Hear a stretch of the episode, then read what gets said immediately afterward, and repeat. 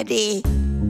Frühstück bei Stefanie. Es ist ja, wie es ist. Und das sind ihre Gäste. Herr Ahlers, Ja, das tut ja nichts zur Sache. Udo Ja, das kann's haben. und Opa Gerke. Tiffy, machst mir Meckbrötchen? Nee, muss ich ja schmieren. Milch und Zucker nimmt ihr selber, ne?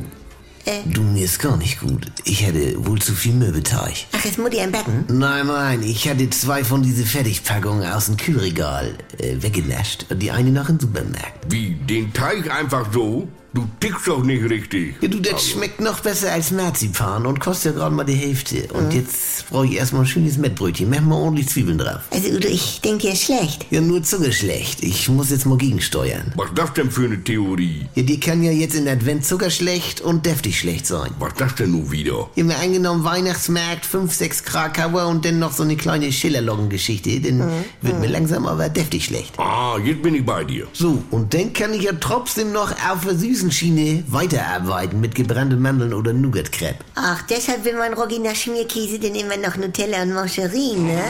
Siehst Roggi. Ah, nun geht das nicht immer nur um süß oder deftig beim Schlechtwerden, sondern auch um die Brechreizdichte. Allein schon, was soll das denn sein? Ja, das ist Physik. Der Brechreiz ist quasi die physikalische Dichte und ergibt sich aus Zucker mal Fett durch Portion in Kubik. Ihoi! Ach, guck. Mal angenommen, du frisst ein Kubikmeter Grünkohl. Dann ist dir ja nicht so schlecht wie von ein Kubikmeter nur die reine Kohlwurst. In dem deftigen Bereich jetzt. Ihoi!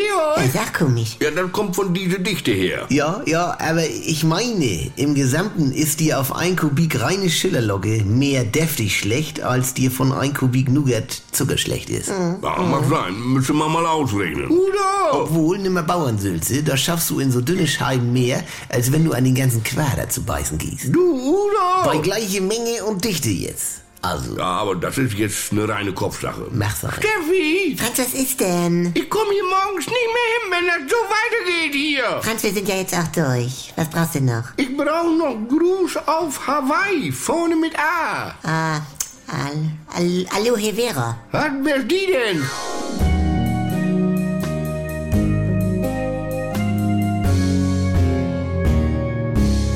Ganz kurz mal, liebe Fans des Schlemmerbistros, ich habe einen Podcast-Tipp für euch.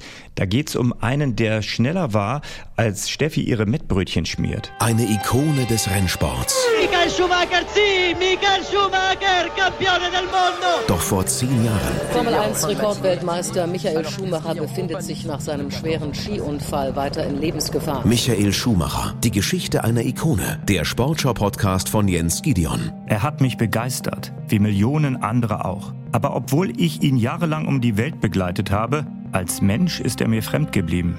Deshalb mache ich mich in diesem Podcast auf die Suche. Wer ist Michael Schumacher?